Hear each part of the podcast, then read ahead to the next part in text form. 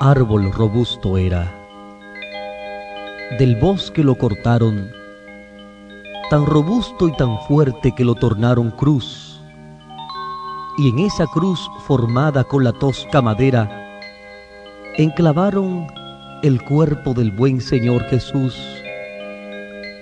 En la cumbre de un monte esa cruz levantaron, allí la colocaron con saña y con furor, y al Rey del cielo y tierra sin piedad torturaron, como gran delincuente, como vil malhechor. Y el inocente Cristo, exhalando ternura, derramó solamente amor y bendición. No escapó de sus labios ni queja ni amargura, sino solo palabras de santa abnegación.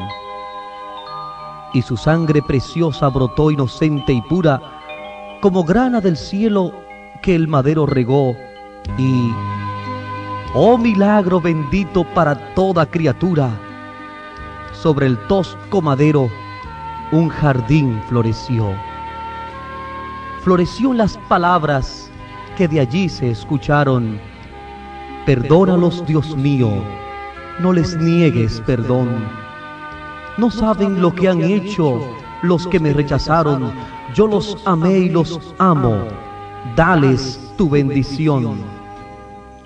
Y así brotaron flores de bienaventuranza, perdón, amor, ternura florecían en la cruz, porque de allí colgaba la única esperanza para todos los hombres, el Redentor Jesús.